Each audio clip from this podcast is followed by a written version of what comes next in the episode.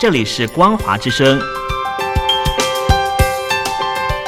听众朋友，从现在开始，请您一起来关心最近发生的新闻事件。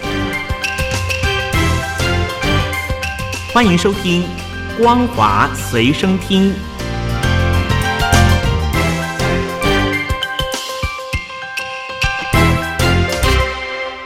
各位听众朋友，大家好，欢迎收听本节的《光华随身听》，我是阿戴。美国财政部公布，中国九月份持有的美国国债规模减少两百七十三亿美元，是连续第六个月的减持。总持有规模从八月份的八千零五十四亿美元降到七千七百八十一亿美元，继续创下两千零九年五月份以来的新低。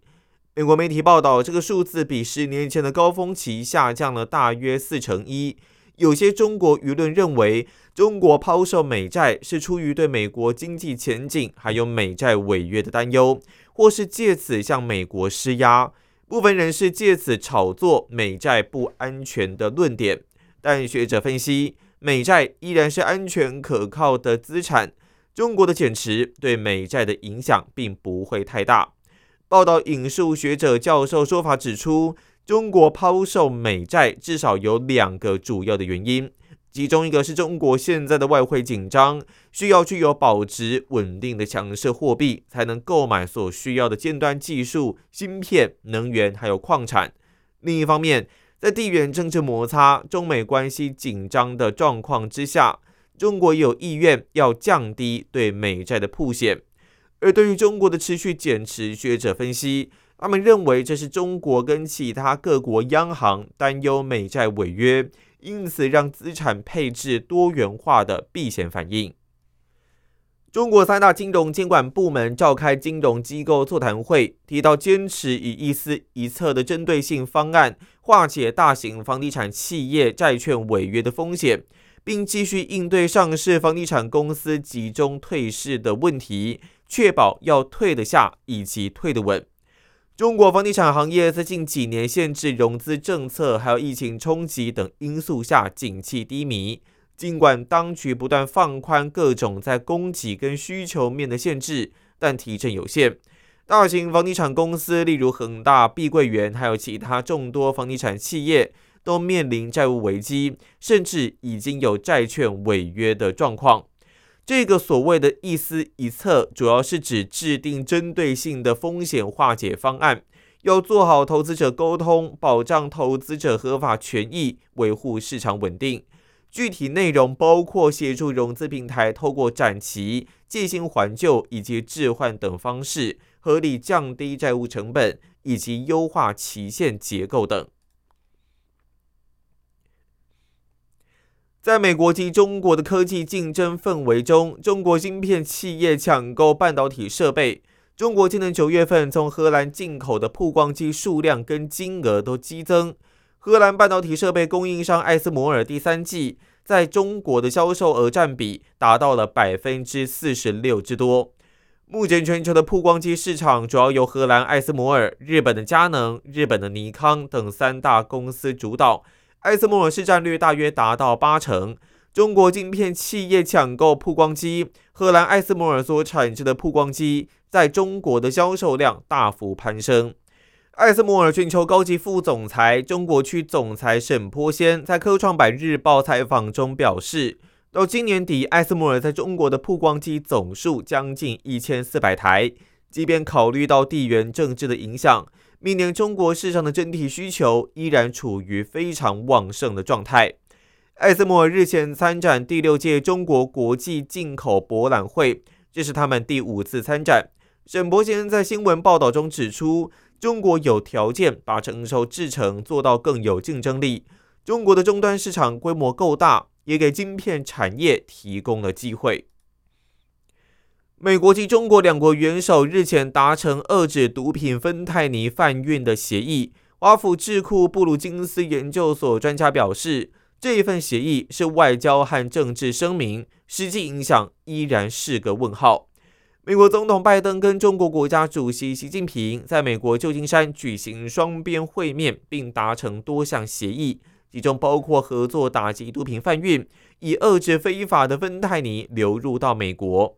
这一项协议被认为是这次峰会一项重要的实质成果。不过，中国到底可以执行多强的力道？那中国会如何追查这些公司，都还有待观察。各界相信，中国会把这个禁毒合作作为讨价还价的筹码，还有开展更多广泛外交的工具。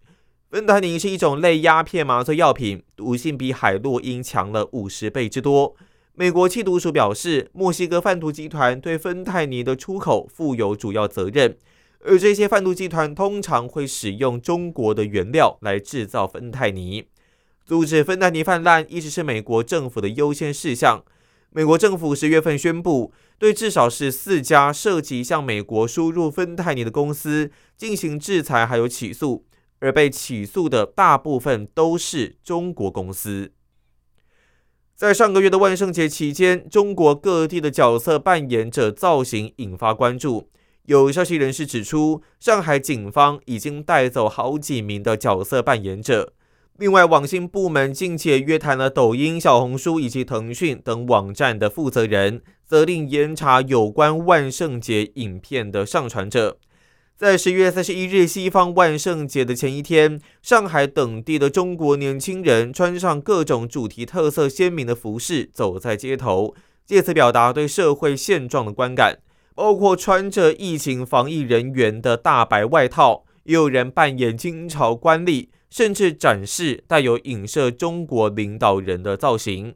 目前，多名年轻人都已经被上海警方带走，也超过了二十四小时。目前，这些年轻人的家属都还在了解警方是否会愿意放人。中国是手机制造和出口的最大基地，但近年手机出口量持续下滑，相较于二零一五年最高峰的十三点四三亿只，二零二二年降到了八点二二亿只，七年之间减少了五点二一亿只。大陆媒体直言，手机出口或许很难再达到高峰。各大媒体报道指出，这其中最主要的原因，当然就是因为全球手机消费的低迷。中国机电产品进出口商会总监兼新闻发言人高世旺表示，消费者换机时间拉长，导致智慧型手机需求在全球范围内见顶。而除了消费手机低迷，另一方面，高世旺指出，韩国三星二零一四年后逐步退出中国市场，并关闭在中国的工厂，转向越南等地，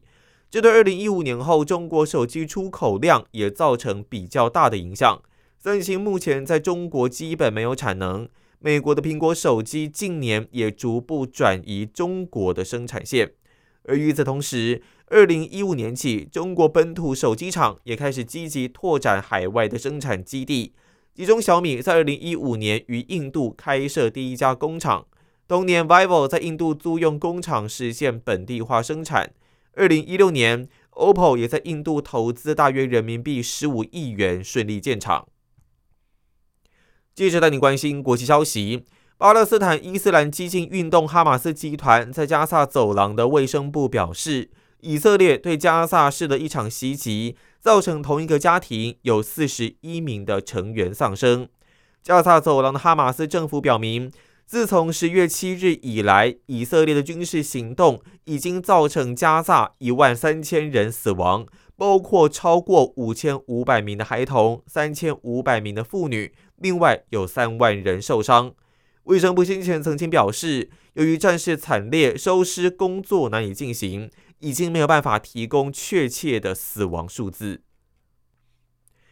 美国媒体报道，美国前总统卡特夫人罗莎琳已经过世，享其寿九十六岁。罗莎琳是只当一任总统的卡特在任时以及卸任后一起投身全球人道主义工作四十年期间的最紧密顾问。卡特以及罗莎琳结离超过七十七年，成就两人所谓的全面伙伴关系。有别于之前的多位第一夫人，卢莎琳会出席内阁会议，并针对争议议题侃侃而谈，还代表卡特进行外访。卡特幕僚有时私底下会叫他共同总统。以上就是本期的光华随身听，我是阿戴，感谢您的收听，我们下次再见。